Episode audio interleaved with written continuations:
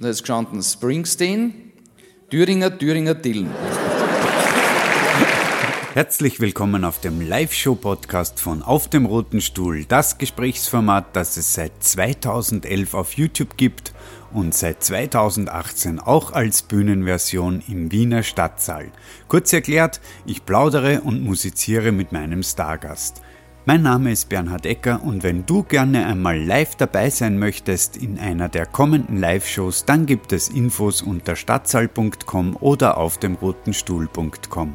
In der heutigen Ausgabe dreht sich wieder alles um Kabarett, aber darüber hinaus geht es viel mehr um große Veränderungen im Leben. Bevor wir jedoch mit der heutigen Ausgabe starten, möchte ich euch eine kleine Geschichte erzählen.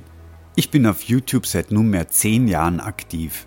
Eine Sache hat sich seither nicht verändert. Vor jeder Aufzeichnung herrscht eine ganz spezielle Anspannung, die ich in dieser Art aus keiner anderen Lebenssituation kenne. Bereits am Tag davor beginnt es zu kribbeln. Die Kameras werden geladen und das Gespräch läuft mehrfach vor meinem geistigen Auge ab. Der Vorabend verläuft traditionell ohne Termine, früher Schlaf und Schonung der Stimme ist angesagt.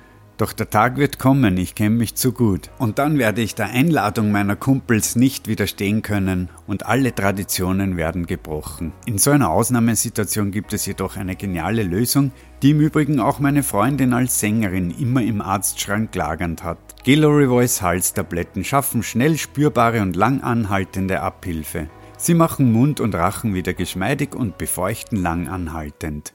Gelori Voice besser gut bei Stimme. Über Wirkungen und mögliche unerwünschte Wirkungen dieses Medizinproduktes informieren Gebrauchsanweisung, Arzt oder Apotheker. Wie ihr seht, die heutige Folge war wieder gesponsert. Die Freude ist groß. Ich bedanke mich recht herzlich. Über meinen heutigen Stargast braucht man nicht allzu viele Worte verlieren. Jeder kennt ihn, jeder liebt ihn. Aber er hat natürlich in den letzten Jahren viele Leute vor den Kopf gestoßen, weil er seine Lebenseinstellung radikal verändert hat. Wir schalten nun in den Stadtsaal zu Teil 2 der Live-Show mit Stargast Roland Thüringer. Viel Vergnügen.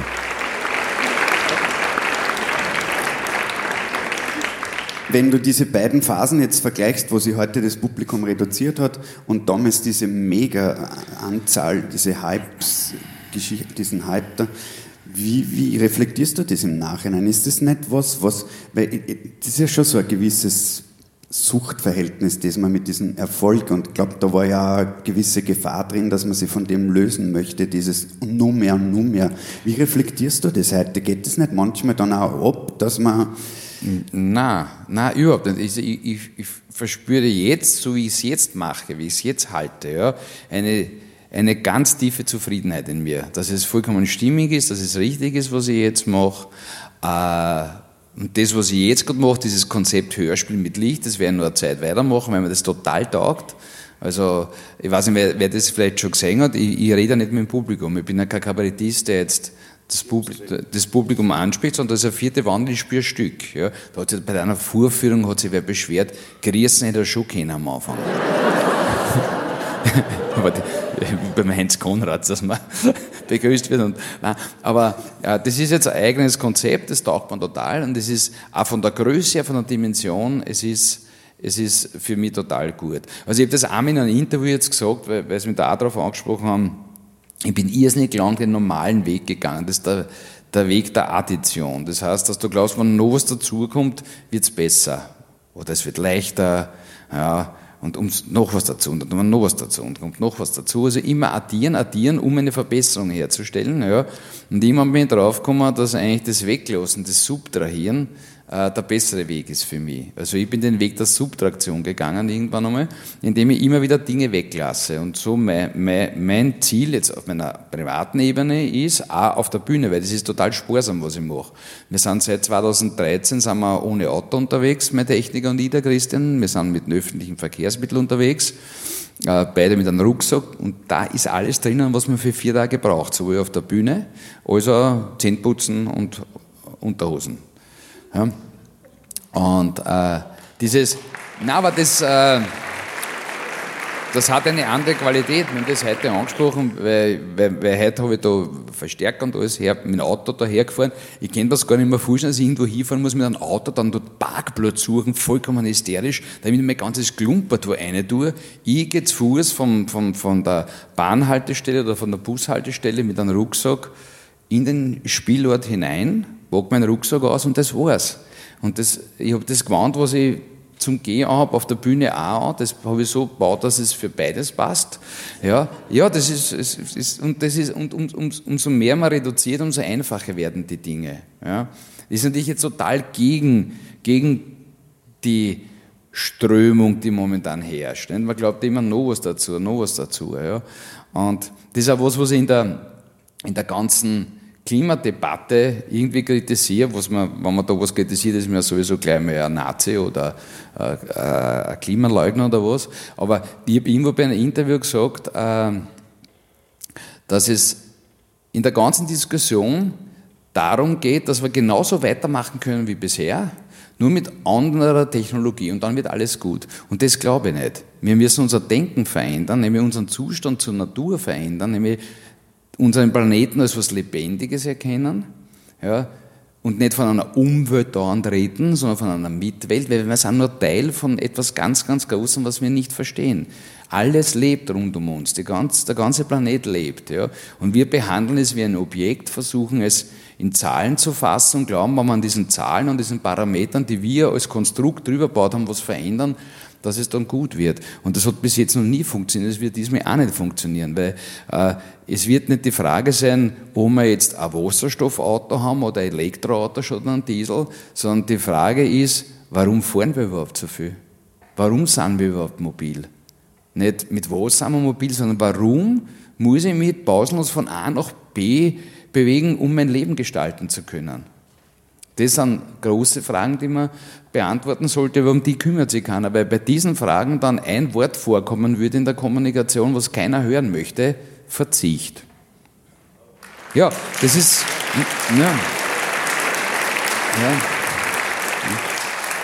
Und wenn wir dann noch über Gerechtigkeit auch reden, ja, was ist gerecht, das ist ja auch damit auch gleich immer, kommt dann, schwingt auch gleich immer mit, ähm, wenn wir jetzt sagen, okay, Jetzt nehmen wir an, diese Klimamodelle stimmen alle. Ja? Ich kann das nicht beurteilen, tun nicht keiner. Wurscht. Nehmen wir an, es gibt eine Zahl, die heißt, wir müssen um 40% den CO2-Ausstoß reduzieren.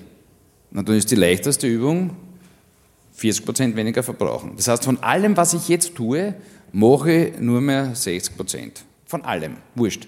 Fressen, Autofahren, Fernschauen, wurscht was. Ja?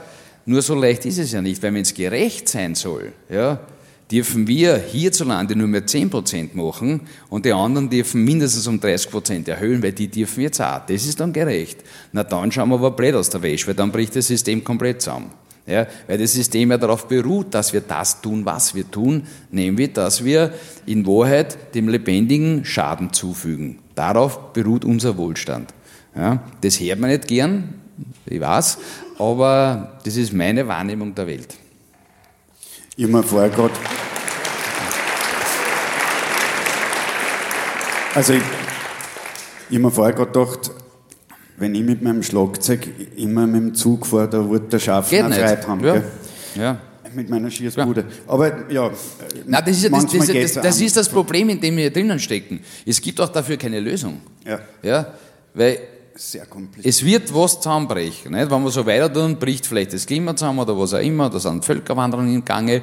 Wenn wir wirklich das Richtige für den Planeten machen, bricht unser Wirtschaftssystem zusammen. Das funktioniert dann nicht mehr. Nicht? Also ist wurscht, wie man es, man kann, das, das Klügste, glaube ich, ist jetzt, äh, keine Erwartungen zu haben, wie es sein sollte, sondern mit dem, was es dann ist, zufrieden zu sein. Das klingt zwar jetzt so, ist ja ganz leicht, ja, das ist sicher ganz geschissen, nicht? aber man kann gewisse Dinge üben glaube ich. Man kann, man kann üben, mit weniger auszukommen. Ja. Ja, es ist, es ist ein großer Unterschied, wenn es heißt, okay, Freunde, wir müssen jetzt mehr zu Fuß gehen in der Stadt, weil wir wollen, dass eine Stadt ein, ein Raum für Menschen ist und nicht für Autos, müssen wir einfach uns entscheiden, zu Fuß zu gehen.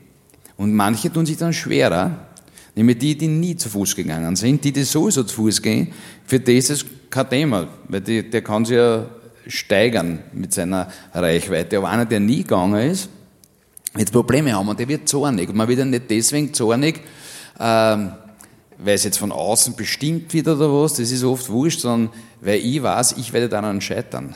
Ja? Und ich habe jetzt nur eine Theorie, ja, vielleicht ist die ja vollkommen ein Schwachsinn, aber weil der, der Söhner Hans da über die Flüchtlinge geredet haben, das war damals wahlentscheidend. Ne? Das Thema Migration war bei einer Nationalratswahl wahlentscheidend, also die Angst vor der Migration war wahlentscheidend, bei der letzten Wahl war die Angst vor dem Klimakollaps wahlentscheidend fürs Kreuzerl und Zell. Ja? Also mit der Angst kann man Kapital machen, das wissen wir sowieso. Ja? Aber ich glaube, dass wenn die Menschen Angst haben vor den Fremden, die da kommen, ja, was noch befüttert wird mit äh, Islam und was weiß ich, alles, was da noch dazu, andere Kulturen etc. etc. Da geht es nicht darum, dass die, die da zu uns kommen, jetzt eine andere Religion haben, dass die was anderes essen, dass die vielleicht mit Frauen anders umgehen, etc., etc., sondern was wir alle spüren, wenn man diese Menschen, die jetzt gekommen sind, sieht, dass die in Wirklichkeit viel geschickter sind als wir. Warum? Weil die mit Extremsituationen, aus denen die kommen, sehr gut umgehen können. Die vernetzen sich blitzartig, die halten zusammen, die sind körperlich fit. Weil wenn du diese Reise hinter dir hast, ja, dann bist du auch, hast du eine gewisse Resilienz gegenüber Dingen. Ja, du bist einfach ein bisschen lebensfähiger als irgendein wohlstandsverwahrloster Wurstel, der nur vom Computer sitzt. Und ich glaube, das spürt man jetzt nicht. Ich sage jetzt, was, wieso. Das ist dann genau die Sache, wenn ich sowas sage, merke ich, wie es anfängt, da ist er jetzt deppert. Aber ich glaube, das ist das, was, was man spürt. Ja? Und die Diskussion, vor was man Angst hat, wird immer in eine bestimmte Richtung gelenkt, weil das gerade wichtig ist, dass man es in die Richtung lenkt, aber es geht oft um das Thema, was es ist. Ja, ein lieber Freund von mir, der, der Rahim Tagesadigan, ist ein Philosoph, ein Wirtschaftsphilosoph, der hat ein Buch geschrieben, wo er auch über, diese Flüchtlings, über das Flüchtlingsthema sich Gedanken gemacht hat. Und der hat ein wunderbares Beispiel gebracht. Ich haben wir noch so viel Zeit, ich will nicht jetzt da Du musst ein bisschen schauen, weil wenn ich mal anfange. Ja, das war nämlich im Vorfeld, da hast du mich gefragt, was, was sollten die Fragen, der für dich fragt, es wird vollkommen wurscht sein, was du fragst. Du sagst dir, was du willst. Ist, das, ja. ich finde das, das, das einen sehr angenehmen Job. Nein, aber Jetzt stellen Sie sich vor, Sie gehen in Wien um zwei in der Früh irgendwo in einer kleinen Gassen. Sie kommen heim von irgendeiner Festivität, sind am Weg heim zu Fuß. Ja. Äh, und plötzlich sehen Sie, es kommen auf, Ihrer Seite am Gehsteig drei Personen entgegen. Ja. Sie können noch nicht erkennen, es finster ist, wie das ist. Die sind laut. Die tun offenbar vielleicht ein bisschen betrunken und so. Und dann kommen Sie schon langsam näher. Ja. Und meine Frage an Sie ist, wann wechseln Sie die Straßenseite. Wo ist der Punkt, wo Sie die Straßenseite wechseln? Ja? Und Sie kommen näher und denken sich, oh, was ist da? Aha, und auf einmal sehen Sie, Jössers, drei alte Herren, die vom Heiligenheim kommen und Liedern singen. Werden Sie die andere Straßenseite benutzen? Nein, natürlich nicht. Ja? Äh, äh, wenn Sie jetzt sind, drei Frauen, die lustig sind, junge Frauen, die singen mit, mit einem Walkman auf oder so, werden sie auch nicht die Straßenseite wechseln, überhaupt nicht. Ja? Aber jetzt sind es drei junge Männer. Und da ist es vollkommen egal, ob die dunkle Haare haben, ja, ob die eine andere Sprache sprechen, eine andere Religion haben, was anderes essen. Drei junge Männer, alkoholisiert auf deiner Straßenseite, ist für mich ein Grund, auf die andere Straßenseite zu gehen. Weil junge Männer haben solche Eier, sind voller Testosteron und sind unberechenbar. Und das hat nichts mit einer Kultur zu tun, sondern es ist einfach die Anzahl der jungen Männer, die eine Gesellschaft verträgt. Und das, was die Leute damals gesehen haben, sind nicht überall junge Männer, die plötzlich da waren. Ja? Und junge Männer, ja, aber wenn mir da drei Rapidler entgegenkommen, äh, oder Austrianer, denke ich mir, auf jeden Fall um. Auf jeden Fall um. Ja, ja. Also wir diskutieren über das Falsche manchmal, denke ich mir. Äh, warum auch immer, ja, soll so sein. Aber äh, ich, ich glaube auf jeden Fall, dass es für jeden Einzelnen, und das ist der Weg, den ich eigentlich gehe, äh, weniger auf das zu hören, was so rundherum an Informationen herumschwirrt, das sind die Fake News, das sind die richtigen, das sind die falschen, sondern ein bisschen selber beobachten und spüren, was wirklich rund um, die passiert. Ne? Und wenn ich mir jetzt anschaue, wie die Leute manchmal drauf sind, ich fahre ja sehr viel mit öffentlichen Verkehrsmitteln, ja, da ist so, zum einen ist dieses Nicht-Dasein, Ja, die Menschen sind nicht da, die sind zwar in der U-Bahn. Meine Befürchtung war, wenn ich mit öffentlichen Verkehrsmitteln fahre, dass mir irrsinnig viele Leute anreden werden. Na, kein Mensch redet mir an, weil die sind ja nicht da. Die sind zugestoppt, schauen irgendwo rein oder sind gerade mit sich selber so beschäftigt, mit einem angefressenen Gesicht, voller Sorge. Ja, also die sind nicht da zum einen.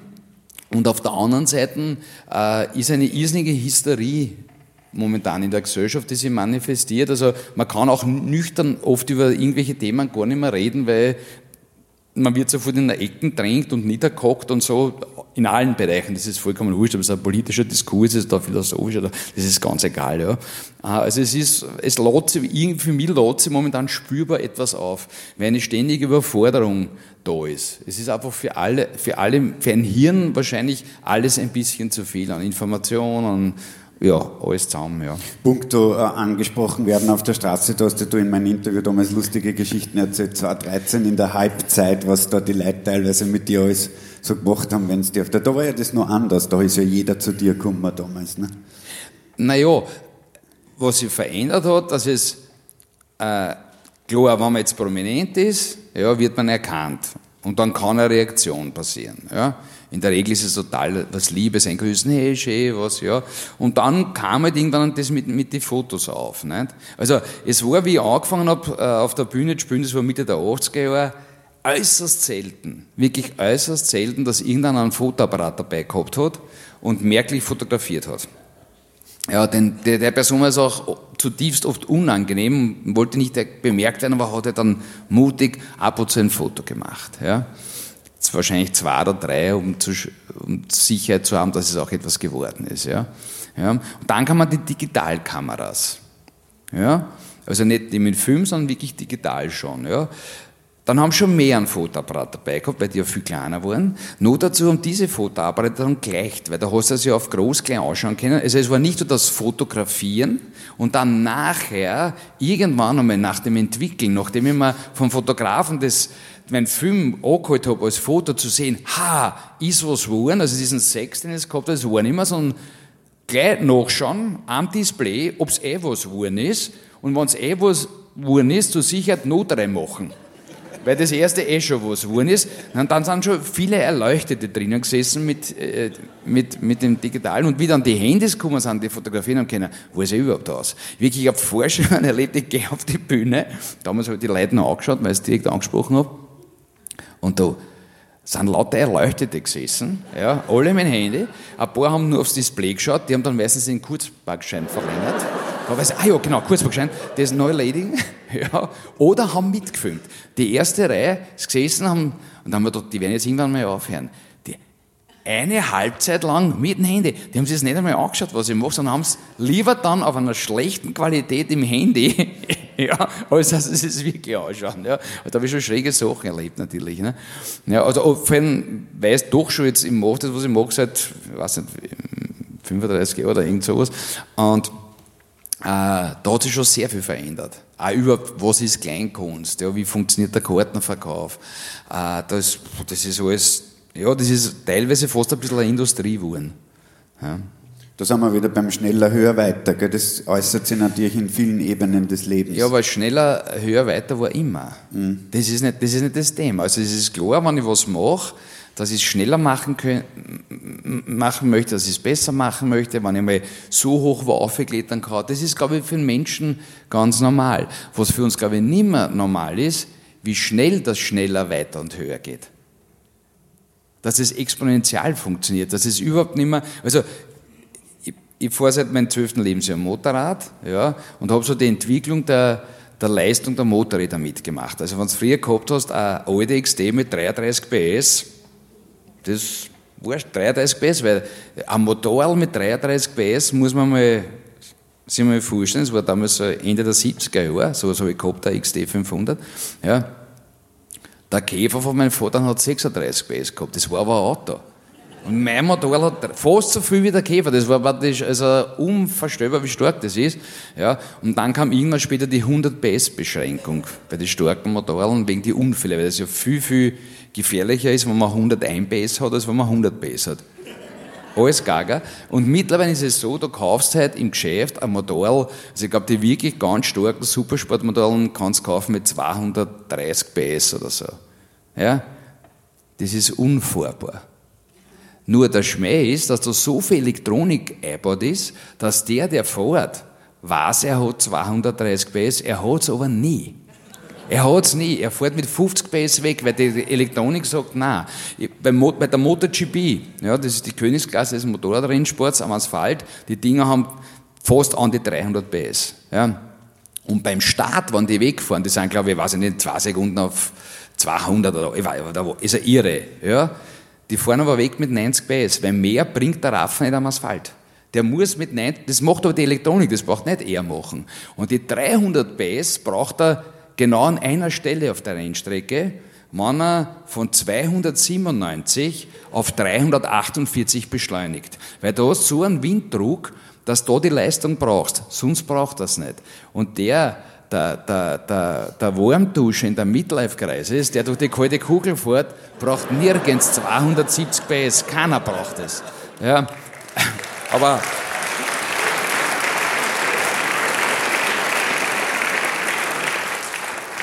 Aber man will halt erzählen können, dass ich habe ein Motorrad mit 250 ja. PS, um das geht's, ja. Punkto Verzicht vorher, wo du drüber gesprochen hast, da gehen wir ja quasi gleich abschließend direkt zu dem ganz großen Thema, das ja die letzten Jahre auch ein sehr großes in deinem Leben und auch dann in den Medien war, der Selbstversuch, der ja mittlerweile keiner mehr ist.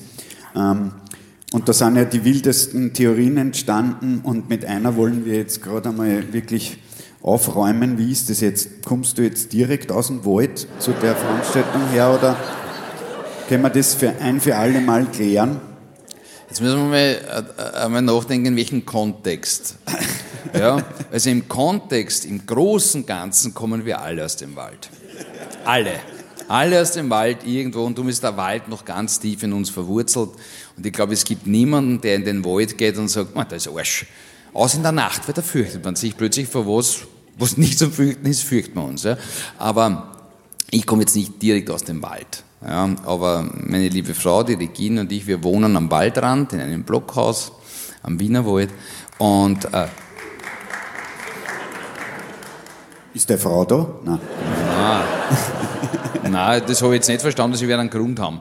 Ja. Ja. Also, sind, also wir sind Nachbarn. Also. Aha, okay. also, Herzlich okay. willkommen. Ja. Ja, ähm, ja also am Wienerwald und wir haben ja früher noch weiter weg von Wien gelebt, in der Nähe von St. Pölten, noch mehr am Land sozusagen und haben dann den Schritt gewagt, näher zur Stadt zu kommen. Und äh, die größte Befürchtung, die meine Frau und ich gehabt haben, ist, weil wir einfach so viel zu Fuß unterwegs waren, immer über die Felder, über die Wiesen, durch den Wald gegangen. Damals noch mit dem Hund stundenlang. Das waren wir jetzt in der Nähe von Wien, rücken in den Wienerwald, ist der Luxus vorbei, weil einfach ihr vielleicht im Wald sind natürlich. Weil man weiß, wie viele Menschen dort leben. In diesem Speckgürtel, ja. Mountainbikes und alles und Hundebesitzer und alles. Ist natürlich der Wienerwald voll. Nichts. Keiner geht in den Wald. Gerade am Feiertag vielleicht, oder ab und zu trifft man Hundebesitzer, aber der Wienerwald ist relativ leer. Ja. Das heißt, der große Vorteil von jemandem, der so tickt wie ich, ja, nämlich ein bisschen anders tickt, ist, dass, es, dass du die Massenbewegungen gut kalkulieren kannst und genau weißt, wo sie nicht sind. Und wenn du dann die Freiheit hast durch die Gestaltung deines Lebens, sprich beruflich, Familie etc., etc., dass du dir das einteilen kannst, wann du wo bist, ja, ist alles ganz super. Wenn du die Möglichkeit nicht hast und dann genau zu dem Zeitpunkt das machen musst, was alle anderen auch gern machen, ja, oder dorthin willst, wo die anderen auch sind, äh, dann würde es mich erdrücken, die vielen Leute. Also mich werden sie nie äh, mit dem Motorrad durch die kalte Kuchel fahren sehen. Außer im Oktober, und keiner mehr fährt. Da sind wir, meine Frau und ich sind Ende Oktober, noch weil es so warm war, sind wir nach Maria gefahren über die kalte Kugel. Das einzige Mal, dass ich, weil es eine schöne Strecke ist, nur das meiste, was ich beim Motorradfahren habe, sind Motorradfahrer. die dann Gespräche führen wollen über das Motorrad oder so. Ganz schrecklich. Ja. Also ich bin eher ein, also ich meide eigentlich die Zivilisation so gut es geht, aber trotzdem innerhalb der Zivilisation. Also so mutig, dass ich jetzt wirklich weg bin. Wir wissen nicht mal, wo man weg sein kann heutzutage, vielleicht in Alaska oder in Kanada oder wo. Das bin ich nicht, aber ich suche mal so meine Freiräume, wo ich noch nah an dem, was es ist, und ein bisschen weg von der Zivilisation bin. Daher kommt wahrscheinlich die Geschichte, die Geschichte mit dem Wald auch, nicht? Ja, ja. Aber ich könnte im Wald relativ gut leben, glaube ich, ja. Wenn du jetzt ähm, den Roland Thüringer der großen Zeit, nehmen wir als Beispiel die Stadthalle ausverkauft, hernimmst und heute, ist es natürlich eine große Entwicklung, aber ein anderer Mensch auf eine Art oder wurde der nur anders gesehen? Bist du sozusagen, hast du das eh immer so in dir gehabt, diese, was man heute als Außenstehender als so große Veränderung wahrnimmt? Das mit den großen Veränderungen äh, kann ich auch erklären. Äh, erstens einmal, was wir schon gesagt haben, dass eine große Veränderung immer dann groß ist, wenn du eine Zeit lang nichts beobachtet hast, dann gibt es eine große Veränderung. Ja. Ähm, und sonst gestalte ich mein Leben so, dass ich probiere jeden Tag so klein, ein kleines Tune-up bei mir zu machen, also Dinge zu verändern. Ja. Und die gehen dann in eine gewisse Richtung. Ja. Und wenn man das stetig macht, dann verändert man sich. Ja. Und wenn ich jetzt zurückblicke auf die Zeit in den 90er Jahren, wo das halt bei mir beruflich alles anders war, als es jetzt ist, ja, das war nicht schlechter damals, das war nur anders. Ja, ich war kein anderer, ich habe nur in gewissen Bereichen vielleicht anders benommen, habe ein anderes Verhalten an den Tag gelegt, habe andere Prioritäten im Leben gehabt, aber im Prinzip, ich, ich weiß nicht mehr, wer ich wirklich bin. Keiner weiß, wer er ist eigentlich. Also gibt es viele Theorien, was man ist. Ich kann es nicht sagen, ich kann nicht sagen, was Leben ist, ich kann nicht sagen, was ein Mensch ist. Das weiß ich alles nicht, weil ich kann die Welt nur mit meinen Sinne wahrnehmen und das, was mein Gehirn zulässt, was es verarbeitet, aus dem entsteht dann ein Weltbild. Ja. Und mein Weltbild hat sich jetzt in den letzten 50 Jahren natürlich verändert. Gott sei Dank. Ja. Nicht Gott sei Dank, weil es jetzt besser ist, sondern weil ich dann in diesen Zeitrahmen sehr viel unterschiedliche Wahrnehmungen gehabt habe und vieles erlebt habe, sozusagen. Wenn ich immer das gleiche Leben stur durchlebe, ja, ähm, wird es irgendwann einmal fad, glaube ich. Ja. Außer man will irgendwas zu einer Perfektion bringen. Also wenn man jetzt Musiker ist und äh, der beste Klavierspieler der Welt sein möchte, dann muss man einfach immer nur Klavier spielen. Da kannst du jetzt mal jetzt ein bisschen Flöte spielen, jetzt ein bisschen Leberkasse in drei Jahren und dann tue ich das. Und das geht dann nicht. Dann muss du zielorientiert sein. Ja. Aber das ist bei mir nicht der Fall. Ich, ich, ich, ich, ich lebe einfach, eigentlich lebe so richtig dahin und verändere mich und wenn das mit dem Theater, dass dann keiner mehr kommt und dann kommt halt keiner mehr, dann kann ich immer noch in den Wald gehen. Es ist relativ wurscht. Nein, es ist, es ist relativ wurscht. Es ist, und wenn du, ich glaube, wenn du die Einstellung hast, dass es so wie es ist, eh immer auf irgendeine Art und Weise gut und spannend ist, dann braucht man sich vor nichts fürchten. Ja. Ja, ich glaube, das ist nicht nur für Bühnenmenschen, sondern für jeden Menschen auf dieser Welt, glaube ich, das Gut. große Geheimnis mit dem Hier und Jetzt halbwegs zufrieden. Und ja, anwesend zu sein, immer bei dem, was man tut, ja. das hilft einmal. Ja. Aber es gibt ein paar so, so, so Grundregeln, nehmen Sie nichts persönlich. Also wenn irgendwer was sagt, auch über Sie, der erzählt nichts über Sie, der erzählt nur von sich was, wenn er über Sie redet. Ja, nichts persönlich nehmen. Äh, was ich gelernt habe, was ich manchmal nicht bin, und, aber es wird vielleicht besser, achtsam zu sein in der Wahl der Worte, was natürlich sehr schwer ist. Von mir erwartet man eben, dass ich ein bisschen provokant bin und manchmal ein bisschen aus der Rolle falle, wie man so sagt, ja. Aber dass man trotzdem achtsam ist in, in, in der Wahl der Worte, um nicht jemanden zu beleidigen. Äh, wichtig ist auch, glaube ich, dass man nicht immer vorherige Schlüsse zieht, sprich, was er kennt und sofort weiß, was das ist und ah, das ist gleich in einer Schublade drinnen, das, das sollte man tunlichst vermeiden und man soll immer sein Bestes geben. Das heißt nicht, dass es das allgemein Beste ist und das Beste, was es jetzt gerade ist für mich, was in meiner, im Rahmen meiner Möglichkeit steht. Wenn man sich da bemüht immer, äh, dann hat man eh viele Aufgaben eigentlich, einen ganzen Tag und dann kann man relativ entspannt sein, glaube ich. Ja. Welch weise Worte. Nein, nicht weise, das ist so.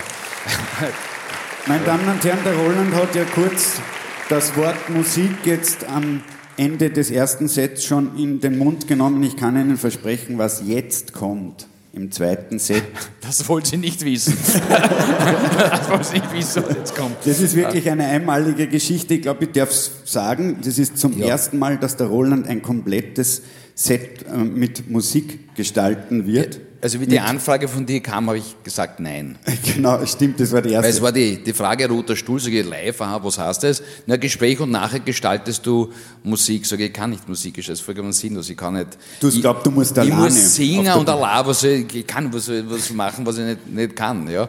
Äh, und dann, ja, du spielst der Boss und so, sage ich, nein, ich spiele nicht wirklich Boss und so, und, äh, ja, aber jetzt haben wir es irgendwie zusammengerafft und haben, glaube ich, was gefunden, was uns Spaß macht. Und das ist das Allerwichtigste. Die interessieren uns Nüsse.